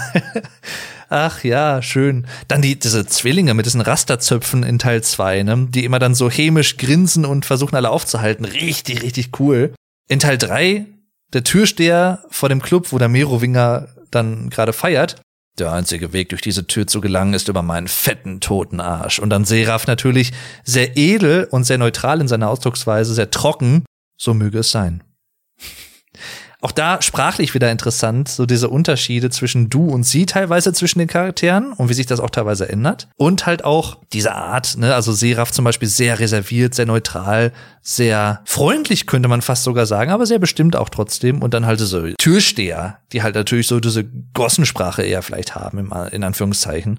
Das ist schon interessant, dieser Kontrast halt einfach. Oder auch Niobe zum Beispiel, als sie dieses Schiff durch diesen Wartungstunnel steuert, nach Zion im dritten Teil, richtig krasse Flugmanöver macht und dann so sagt so, scheiße, den fetten Arsch. Und wie sie das so schön betont, halt auch dieses Schiff ist so breit hinten und so, ne? Ach, ich, das sind so Sachen, ich liebe es. Teilweise auch sehr subtil. Der Kampf ich habe schon mehrfach erwähnt, zwischen Neo und Agent Smiths in Matrix 2 mit diesen hunderten Leuten in diesem Innenhof. Relativ zum Ende hin gibt es eine Szene, wo Neo einen Agent Smith nimmt und dann in die Gruppe der anderen wirft. Die fallen alle um und man hört akustisch so eine Art Kegelgeräusch. Also wie als wenn man kegeln oder bowlen würde. Das ist so subtil. Manche würden es wahrscheinlich gar nicht bewusst hören. dieser subtile Humor. Die, die Matrix-Filme sind größtenteils schon ziemlich ernst, muss man sagen. Auch das könnten manche Leute als Kritikpunkt ansehen. Für mich persönlich auch alles relativ. Wenn ich Comedy schauen will, dann gucke ich mir Komödien an. Es muss nicht alles immer super lustig sein und auch das ist zum Beispiel Trivia. Ein kleiner Kritikpunkt, den ich so ein bisschen an vielen Marvel-Filmen habe, dass sie Gerade auch an Guardians of the Galaxy, wo es mir einfach nur noch auf den Sack gegangen ist, muss ich sagen, wo der Quinn in jeder Szene irgendeinen gezwungen lustigen Spruch raushauen musste, was mir einfach irgendwann auf die Nüsse ging. Und das gibt's in einigen Marvel-Filmen leider. Manche Filme können das gut balancieren, die können ja auch lustig sein, die machen das auch richtig gut, diese humoristischen Stellen, aber manche übertreiben es dann halt auch so ein bisschen. Da ist die Balance, finde ich persönlich, nicht so ganz gegeben. Und das macht Matrix aber ganz gut, weil Humor nur sehr stark dosiert und sehr subtil eingesetzt wird. Dann gibt's auch noch zum Beispiel diese grandiose Szene, muss ich einfach sagen, auch rein vom Skript her, von den Dialogen zwischen Agent Smith und dem Orakel. Sie sitzt ganz gechillt und entspannt auf ihrem Stuhl raucht sich eine vor ihr auf dem Tisch, dieser Teller mit den Keksen. Vier oder fünf Agent Smiths kommen rein. Das Orakel fragt, was hast du mit Sati gemacht? Agent Smith sagt, Kekse brauchen Liebe, wie alles andere auch. Ein Spruch, den sie natürlich gesagt hat. Das Orakel antwortet, du bist ein Bastard. Und dann Agent Smith, Sie müssen es wissen, Mom. Und auch da, dieses Ende, dieses Mom, Mother sozusagen. Wieder ein Hinweis darauf, ne? Architekt Vater der Matrix, Orakel Mutter der Matrix. Agent Smith ist gut informiert, aber das, kam, das kommt so gut, vor allem wie er das auch betont. Sie müssen es wissen, Mom. Das ist so cool. Und dann auch diese ganze Szene mit diesem Keks von wegen, wenn Sie doch wussten, dass ich komme, warum sitzen Sie noch hier? Es sei denn, Sie wussten, dass ich komme. Was bedeutet, dass Sie mit voller Absicht hier sitzen und dass Sie diese Kekse mit voller Absicht gebacken haben? Auch mimisch, also die Mimik von Hugo Weaving in diesem Fall ist einfach ein großartiger Schauspieler. Ist übrigens, falls ihr nicht wisst, wer Hugo Weaving sonst auch noch ist, ne, was er sonst noch gespielt hat, wie for Vendetta, also V wie Vendetta, übrigens auch ein Film der Wachowski-Schwestern, damals auch noch Brüder. Genialer Film mit der Guy Fawkes-Maske. Dadurch wurde die übrigens auch populär. Und er hat unter anderem Elrond, also diesen Elfenkönig sozusagen, in Der Herr der Ringe gespielt. Und auch Red Skull in Captain America. Was das Setdesign angeht, ist natürlich auch etwas interessant, was man genauso in den Alien-Filmen, die ich gerade eben schon erwähnt habe, finden kann. Zum Beispiel auch, wenn man in die Schiffe von Matrix, von den Matrix-Filmen schaut und die ganzen Anzeigen und Strukturen und Elemente, die man da hat, diese ganzen Bildschirme. Denn das ist alles sehr zeitgemäß für den damaligen realen technischen Stand natürlich umgesetzt. Also nichts mit Hologramm oder ähnlichen Sachen, wie man es vielleicht heute machen würde, 3D und hochauflösenden Grafiken, sondern halt, ne, so wie es damals Ende des 20. Jahrhunderts möglich war. Das heißt, man hat da auch so eine Art Retro-Zukunft. Sowohl bei Alien, was ja, glaube ich, irgendwann 2100 irgendwas spielt, als auch bei Matrix, was, glaube ich, auch um den Dreh plus minus spielt. Es spielt so weit aus unserer jetzigen Perspektive, aus unserer realen Perspektive in unserer Zukunft, aber trotzdem mit der Technik von damals. Und das meine ich mit Retro-Zukunft. Und das finde ich immer sehr, sehr cool. Das sieht man auch zum Beispiel sehr, sehr schön im Computerspiel Alien Isolation, was wirklich sehr gelungen ist, wie ich finde. Eines der besten Computerspiele im Survival-Horror-Genre meets Science Fiction. 2014 erschienen, aber auch bis heute wirklich gut. Hat sich gut gehalten, auch optisch. Ach, Leute. So, und jetzt ist der Punkt gekommen. Zum jetzigen Zeitpunkt, alles, was ich jetzt erzählt habe, habe ich vor dem Hintergrund erzählt, dass ich Matrix 4 noch nicht gesehen habe. Ich bin gespannt, was da passiert. Und wie das alles so ineinander greift, weil eigentlich ist Teil 3 mit der Aufopferung von Neo und dem Frieden zwischen Menschen und Maschinen und dem Neustart des Systems sozusagen abgeschlossen.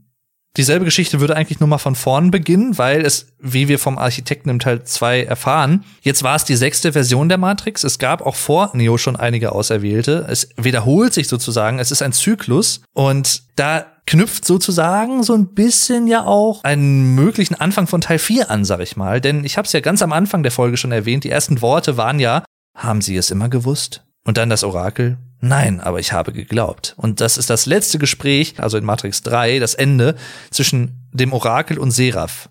In der Stadt, die jetzt wieder schön mit Sonnenlicht durchflutet ist, trifft das Orakel auch auf den Architekten. Das Orakel fragt den Architekten, was ist mit den anderen, die raus wollen, also die aus der Matrix befreit werden wollen. Der Architekt sagt, offensichtlich werden sie befreit. Man weiß aber nicht so ganz, ist es eine Frage, ist es eine Feststellung? Denn das Orakel fragt dann auch nochmal nach, habe ich dein Wort?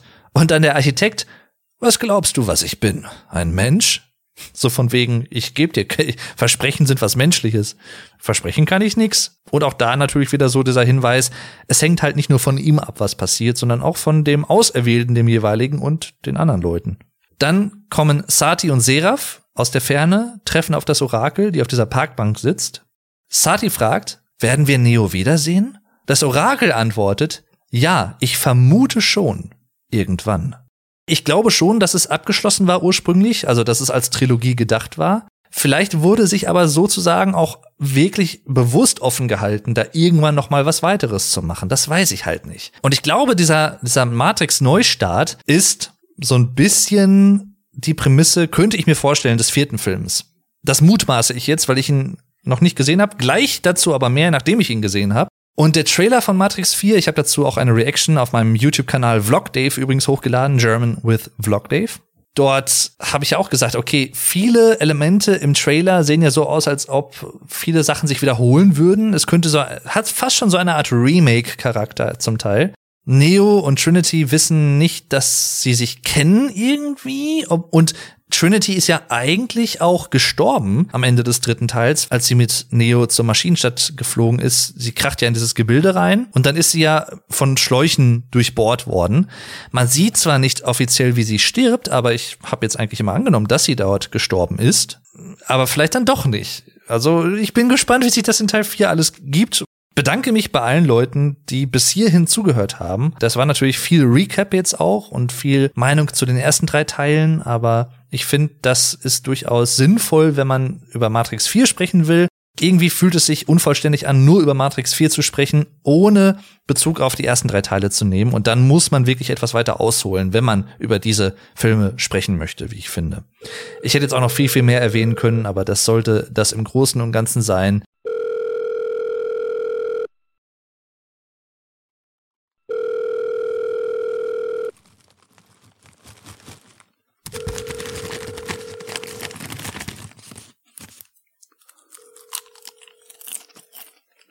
Mm.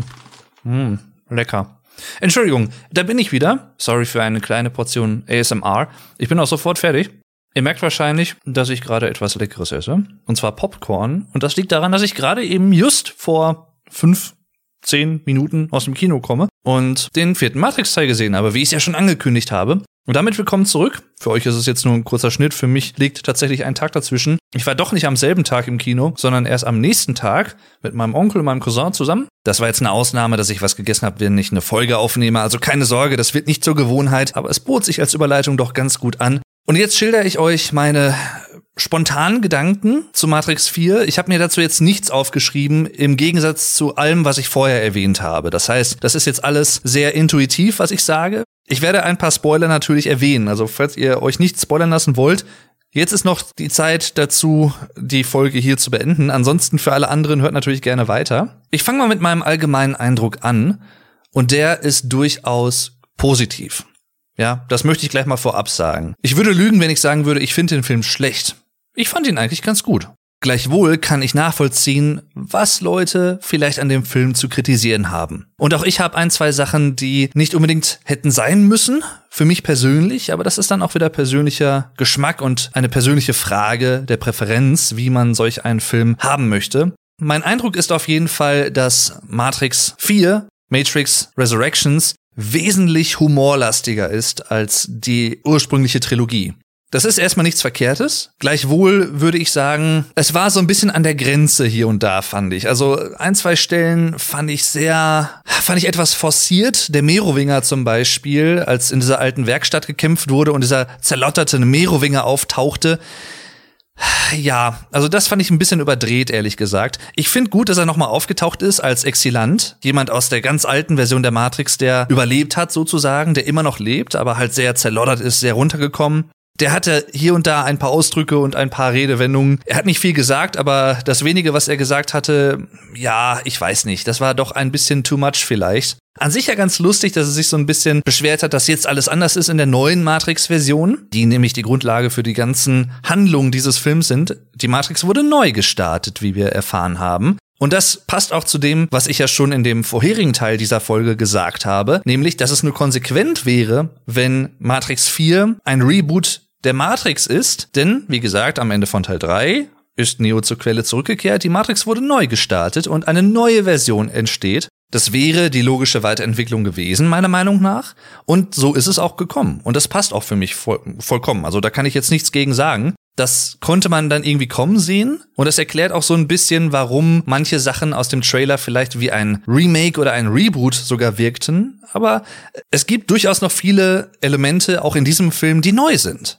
Also der Frieden war keine Illusion, wie Neo, aka Thomas A. Anderson, erst angenommen hatte, dass alles, was vorher passiert war in der sechsten Version der Matrix, dass alles vielleicht vergebens war, weil jetzt alles wieder von neu anfängt. Es wiederholt sich einfach alles, aber das ist nicht so. Tatsächlich ist es so, dass in der Realität, nicht in der Matrix, die Menschen jetzt mit den Maschinen zusammenarbeiten. Tatsächlich erfährt man das erst, als Neo wieder gerettet wird und wiedergeboren wird sozusagen aus der Matrix in die Realität, analog zu der Wiedergeburt in diesem Tank, in diesem Pod, wie er im Film genannt wird, wie es im ersten Matrix-Film der Fall war, als er aus der Matrix abgekoppelt wird und befreit wird sozusagen. Dort wird er nämlich von einem Flugroboter gepackt und dann weggeflogen. Und zwar in ein Schiff. Nicht die Nebukadnezar, sondern ein neues Schiff mit einer neuen Crew um Bugs. Das ist die Dame, die junge Dame mit den blauen Haaren in der Matrix. Sie ist der Captain des Schiffs, also Captain Bugs. Und sie hat letztendlich auch Morpheus, beziehungsweise die Inkarnation von Morpheus, die aktuelle. Es ist nicht mal Lawrence Fishburne, der spielt nicht mehr mit. Aber auch der neue Schauspieler, Yaya Abdul Mateen II, hat echt, muss ich sagen, eine gute Rolle gespielt. In der realen Welt existiert sein Abbild, also der Geist von Morpheus im Prinzip, als Metallpartikel, Schaut euch gerne mal das Nine Inch Nails Musikvideo zum Song Only an, dann wisst ihr, was ich meine. Das ist ein schöner Effekt, das ist auch optisch wirklich schön gemacht. Und letztendlich ist es dann so, dass Bugs Thomas A. Anderson in der Matrix findet. Und das, das muss ich sagen, das finde ich eigentlich ganz lustig, aber das ist auch einer der Kritikpunkte, den viele Leute wahrscheinlich haben werden. Ich kann es nachvollziehen, aber auch da ganz subjektiv gesehen, für mich persönlich ist es nicht schlimm. Ich fand es eigentlich ganz lustig und eine interessante Idee. Das ist so ein Paradigmenwechsel. In Matrix 4 nimmt sich das Franchise und die ganze Filmserie nimmt sich nicht mehr allzu ernst. Das können manche Leute natürlich gut finden, manche finden es vielleicht blöd, weil dadurch der Zauber so ein bisschen verloren geht. Und so ein bisschen ist das auch so, muss ich wohl schon sagen.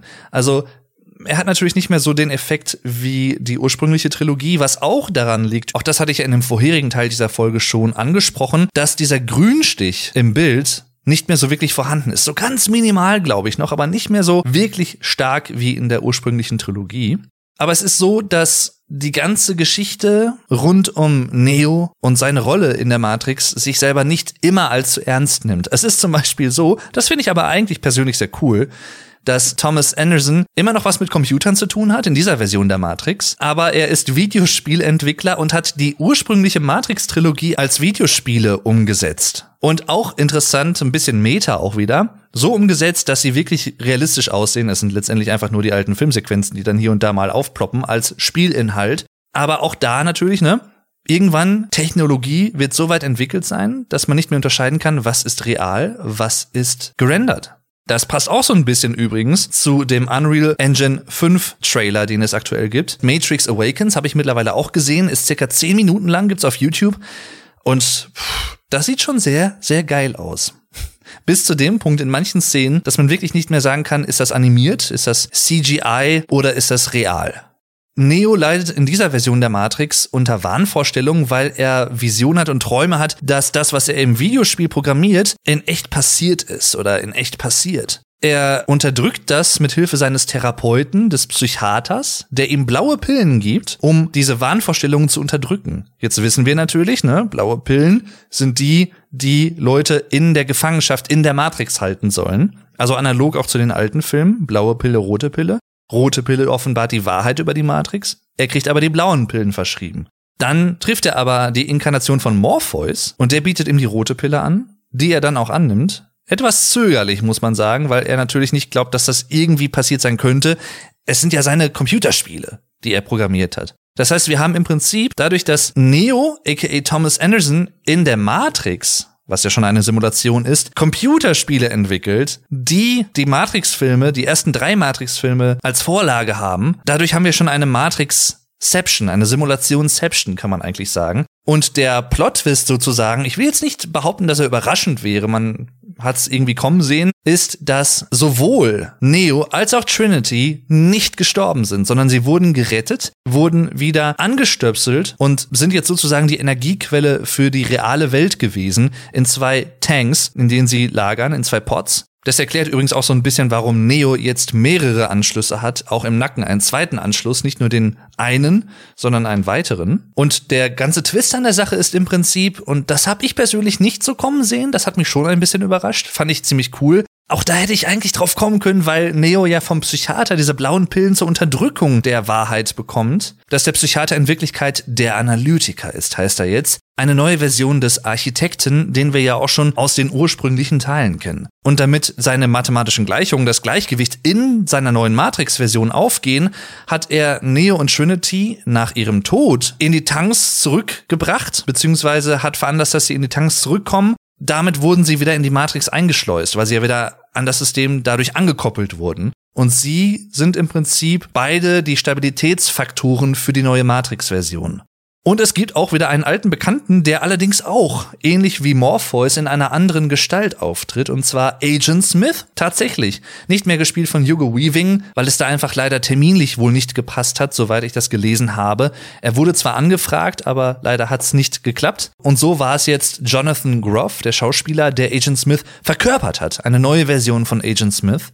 Das ist für mich persönlich so ein kleiner Knacks, muss ich sagen er hat's nicht schlecht gemacht, aber ich weiß nicht. Er hat nicht so diese expressive Mimik zum Beispiel wie Hugo Weaving als Agent Smith gehabt. Er hat nicht diese Präsenz einfach gehabt auf der Leinwand wie ein Bösewicht, wie Agent Smith, der da kurzzeitig zumindest auch gegen den Analytiker mitgekämpft hat in dem Kampf in dem Coffeeshop und hinterher dann auch Trinity im weiteren Verlauf, was ich ziemlich cool finde übrigens. Sie war schon auf dem Weg nach draußen und dann sagt sie zu ihrem Mann, der sie rauslocken will, nenn mich nicht Tiffany, ich hasse diesen Namen ich heiße Trinity. Und dann geht's halt wieder richtig los. Das fand ich richtig cool. Cooler Moment.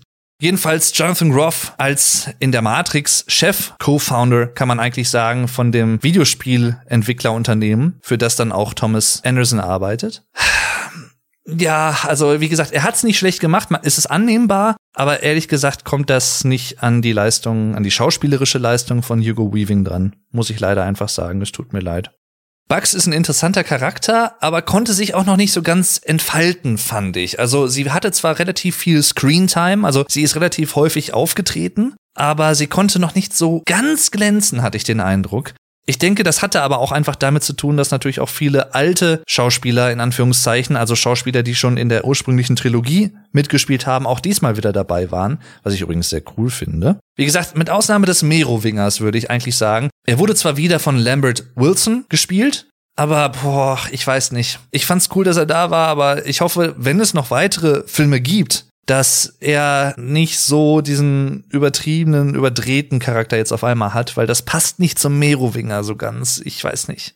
Ich kann ihn verstehen, dass er so abgefuckt ist und auch so sauer ist auf Neo und ihn ja natürlich auch tot haben will. Ich verstehe das, aber es passt irgendwie nicht so ganz, muss ich leider sagen. Hätte das gebraucht? Ich weiß es nicht. Es ist schön, dass er wieder aufgetreten ist, aber das war ja auch nur so ein Cameo-Auftritt. Also nichts Großes.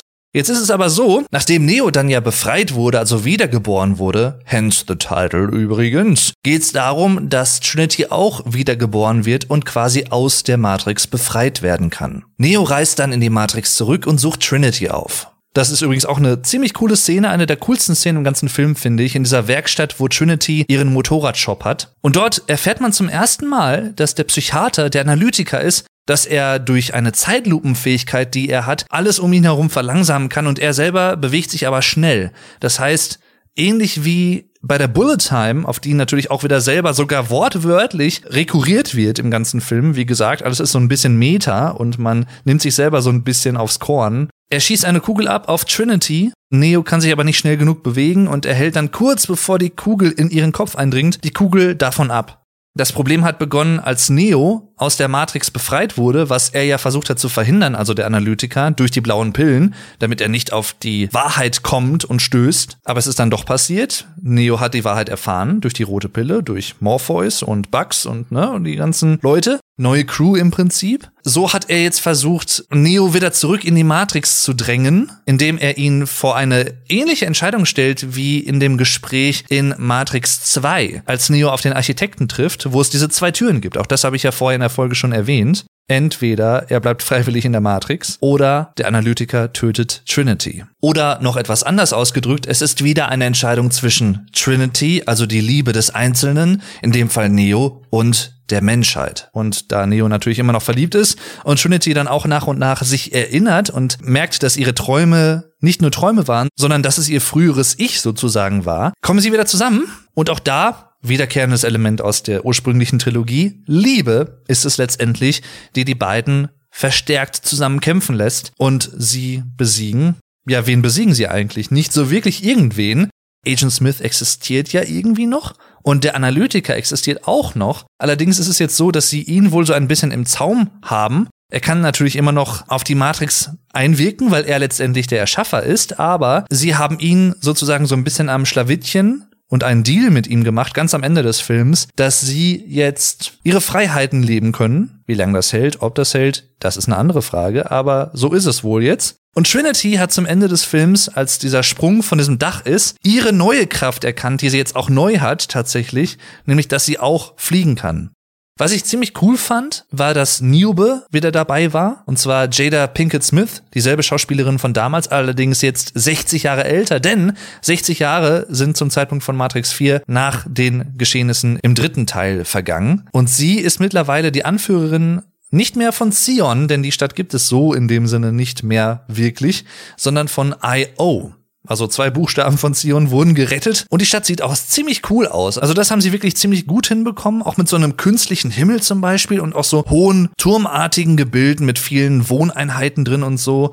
Die Stadt selber ist allerdings noch etwas blass geblieben. Also man hat bis auf 20 Leute vielleicht keine Einwohner davon irgendwo gesehen und kennengelernt. Das ist ein bisschen schade. Vielleicht ist das aber extra so und man schont sich das halt auf für weitere eventuelle Teile. Ob es die geben wird, weiß ich nicht. Ein weiterer Kritikpunkt, den ich mit am meisten nachvollziehen kann, tatsächlich auch, und den ich selber auch in gewisser Hinsicht unterschreiben würde, einfach vom Storytelling her, von der Exposition der Situation, es wurden einfach zu viele, in Anführungszeichen, Fachbegriffe um ihrer Selbstwillen genutzt, hatte ich den Eindruck. Also es ist ja nicht verkehrt, wenn man technische Sachen auch technisch ausdrückt, weil es einfach vielleicht Begriffe gibt, die normal für diese technischen Dinge sind. Da spricht ja nichts gegen. Aber ich finde, über den Verlauf des Films wurde das ein bisschen übertrieben und überdreht. Also da war teilweise in jeder Minute mindestens ein sehr technisch klingender Ausdruck drin. Das war in den alten Filmen nicht so krass der Fall. Und das wurde hier meiner Meinung nach ein bisschen übertrieben und hat unnötig auch vielleicht für manche Zuschauer es erschwert, der Handlung zu folgen und die Zusammenhänge sofort auch wahrzunehmen. Ich würde trotzdem sagen, dass man die Handlung im Großen und Ganzen ganz gut nachvollziehen kann, wenn man ein bisschen aufpasst. Es ist nicht so, dass Matrix 4, nur weil jetzt 20 Jahre dazwischen liegen und nur noch eine der Wachowski-Schwestern dran beteiligt war, dass jetzt die Hälfte an der Qualität der alten Filme ist. Übrigens an dieser Stelle noch eine kleine Anmerkung. Ich habe immer Lena Wachowski gesagt, es ist aber Lana Wachowski. Ich bitte diesen Fehler zu entschuldigen. Sondern es ist eher so, dass man auch nach wie vor, auch im vierten Teil, ein bisschen mitdenken muss. Ein bisschen aufpassen muss, um wirklich alles zu verstehen und alle Zusammenhänge auch als solche zu erkennen. Nichtsdestotrotz würde ich sagen, das ist auch einer dieser Filme, die sollte man zwei, dreimal sehen, um wirklich alles mitzunehmen. Es gab sogar ein, zwei Szenen, die mich auch noch geflasht haben, was ich auch nicht ganz gedacht hatte, weil man muss ganz ehrlich sagen, tricktechnisch haben die ersten drei Filme einiges vorgelegt, wo man damals dachte, mit der damaligen Perspektive auch vor allem, krass, was sie da gemacht haben. Das habe ich noch nie in irgendeinem anderen Film gesehen. In Matrix 4 war das jetzt nicht unbedingt der Fall. Was ich krass fand, waren einige Stunts tatsächlich bei dieser Motorradfahrt relativ zum Ende des Films hin mit Trinity und Neo. Jetzt wurden sie nämlich von sogenannten Bots verfolgt. Das waren normale Menschen, die jetzt übernommen wurden. Das sah man in den Augen auch ganz gut. Und die dann einfach wie willenlose Kreaturen Jagd auf Trinity und Neo gemacht haben. Und da gab es eine Szene, wo ein Mann mit seiner Frau im Bett lag und der Mann aufwachte, zu einem Bot wurde und aus dem Fenster gesprungen ist im Hochhaus und er quasi als menschliche Bombe fungiert hat. Und das fand ich schon krass, muss ich sagen, weil das muss man sich halt wirklich mal trauen, als Filmstudio sowas zu machen. Da werden sich sicherlich auch einige Leute darüber aufregen, von wegen, das Leid von suizidalen Personen oder von depressiven Leuten wurde als Filmeffekt genutzt, um Aufmerksamkeit zu erregen. Kann ich nachvollziehen, wenn Leute das sagen, aber ganz ehrlich, die Idee dahinter, allein die Idee, da muss man erstmal drauf kommen, Menschen als Bots zu benutzen, okay, aber die dann aus Gebäuden, hohen Gebäuden springen zu lassen und als Bomben auf die Straße prallen zu lassen, um Trinity und Neo auf dem Motorrad aufzuhalten, das fand ich schon krass, muss ich sagen. Also das, damit hätte ich nicht gerechnet was eigentlich gänzlich heruntergefallen ist und wahrscheinlich ist das auch ein Kritikpunkt vieler Leute im Vergleich zur alten Trilogie, wobei wie gesagt, der Vergleich ist zum Teil ein bisschen unfair, weil es kann das Rad nicht nochmal neu erfunden werden im Sinne des Matrix-Kosmos. Es ist schon erfunden. Das heißt, diese Erwartungshaltung ist von vornherein schon unrealistisch. Aber was ein bisschen heruntergefallen ist, sind diese übergeordneten, mannigfaltigen Konzepte, die ich ja ganz zu Beginn dieser Folge alle angesprochen habe, die in diesem Teil fast gar nicht zur Rede kommen und fast gar nicht vorkommen. Natürlich könnte man auch sagen, das ist vielleicht auch nicht unbedingt notwendig für den vierten Teil, weil davor alles schon eingeführt wurde und gesagt wurde, aber dadurch fehlte mir auch so ein bisschen diese übergeordnete Ebene, das fehlte halt leider irgendwie. Dahingehend wurde nicht wirklich etwas Neues eingeführt. Also dieser Film ist sehr auf Action fokussiert, das durchaus, aber er macht trotzdem Spaß für das, was er ist und er ist trotzdem kein schlechter Film. Er ist allerdings auch kein Meisterwerk, das würde ich halt auch sagen. Er ist wirklich gutes Mittelmaß. Das ist für sich genommen ja auch eine gute Bewertung, da kann man ja mit leben. Das Problem in Anführungszeichen der Matrix-Trilogie ist halt nur, dass der erste Film so monumental war und so viel neu eingeführt hat, so eine wirklich große Klasse in fast allen Bereichen hat, dass es einfach ganz natürlich schwierig ist für alle Nachfolgerfilme daran anzuknüpfen und auch da mitzuhalten. Da ist dann aber wieder die Frage interessant, müssen sie das denn überhaupt? Und ich persönlich meine, das ist eine persönliche Einschätzungsfrage, würde ich sagen, nein, das müssen sie nicht. Wenn es für sich genommen gute Filme sind, die unterhalten und die einen auch so ein bisschen mitnehmen, gleichzeitig in diesem Kosmos bleiben, dann ist das auch okay. Wenn man aber von vornherein mit der Erwartungshaltung herangeht, ich muss das achte Weltwunder erleben oder so, oder das muss den ersten Matrix-Film sogar toppen, dann halte ich das ehrlich gesagt für relativ naiv, denn das kann so gesehen nicht mehr passieren. Und andererseits glaube ich einfach, dass häufig bei solchen Filmreihen vor allem ein Problem ist, dass vor allem viele langjährige Zuschauer aus nachvollziehbaren Gründen, aber es ist dennoch unfair, Erwartungshaltung in neue Teile hineinprojizieren, die einfach überhaupt nicht von der Realität, da sind wir wieder beim Thema, gedeckt sind. Also die überhaupt nicht begründet sind. Davon abgesehen könnte ich jetzt noch stundenlang darüber reden, dass auch in vielen anderen Bereichen dieses Denken vorherrscht. Schwarz-Weiß, dieser Grauton verschwindet immer mehr. Etwas scheint in den Augen vieler Leute entweder nur richtig Grütze zu sein, so richtig, richtig Grütze, so ein richtiger Griff ins Klo, oder absolute Weltklasse und Top-Niveau toppt alles andere. Viel dazwischen wird irgendwie manchmal nicht mehr zugelassen. Und das finde ich persönlich auch schade. Und damit bedanke ich mich bei euch fürs Zuhören. Vielen lieben Dank für die Geduld. Ich hoffe wirklich, dass ich euch nicht zu sehr ein an die Backe gelabert habe mit dieser Folge. Mir ist durchaus bewusst, dass sie sehr informativ war, also informationsgeladen meine ich damit vor allem. Gerade auch in der ersten Hälfte, wo es um die ersten drei Teile ging und die ganzen Konzepte, die ich so ein bisschen vorgestellt habe. Aber ich glaube einfach, dass es interessant ist, vielleicht für manche Hörer. Und dass es irgendwo auch notwendig ist, sowas mal klar zu benennen, weil sowohl im Positiven als auch im Negativen kann man schnell sagen, der Film ist grottig oder der Film ist ein Meisterwerk, um jetzt mal wirklich Extreme zu nennen. Aber es wird selten wirklich argumentativ dargelegt, wie ich finde, warum ein Film so ist, wie er ist. Und im Fall des ersten Matrix-Films vor allem würde ich sogar sagen, ein Meisterwerk der Filmgeschichte. Und das liegt einfach daran, dass unter anderem auch so viel zusammenkommt. Das Grafische, der Sound, die monumentalen, bahnbrechenden Effekte damals, die Actionsequenzen, die Mühe, die sich damit gemacht wurde, der Ideenreichtum und damit verbunden auch die Konzepte. Und das alles so gemischt, dass es trotzdem nachvollziehbar und spannend auch für den Zuschauer ist. Ein weiterer kleiner Kritikpunkt, der sich aber hauptsächlich an die deutsche Synchro-Version richtet. Er hatte zum Glück nicht eine allzu große Rolle, muss ich sagen, und ich möchte dem Herrn natürlich auch nicht zu nahe treten, aber es gab da einen Synchronsprecher bei einer Nebenrolle, der Neo in seine Zelle gesperrt hat in I.O. Der klang sehr gleichtönig, monoton und flach von seiner Synchronleistung her im Vergleich und das war schade, weil die Synchro an sich ist wieder top-notch, also die alten Synchronsprecher der alten Rollen sind auch allesamt wieder dabei, soweit ich das rausgehört habe und auch neue Sprecher haben durchaus einen guten Job geleistet. Bei ihm ist mir dann allerdings aufgefallen, ja, Ausdrucksstärke ist nicht seine Stärke. Eine weitere Sache, die ich etwas in Anführungszeichen befremdlich fand, aber da hat man sich dann auch schnell dran gewöhnt, ist Keanu Reeves ohne Bart und ohne lange Haare zu sehen, als er dann in die Realität neu geboren wurde. Man hat sich an seinen John Wick-Look eigentlich schon so krass gewöhnt in den letzten Jahren, dass man ihn sich gar nicht mehr anders vorstellen kann. Er hat ihn ja jetzt ja wohl auch wieder. Auch unter anderem, weil er John Wick 4 auch gedreht hat. Ganz ehrlich, ihm steht sein jetziger Look wirklich gut, aber zu Neo passt natürlich auch das alte, der junge Keanu Reeves auch so ein bisschen und sein Look von damals.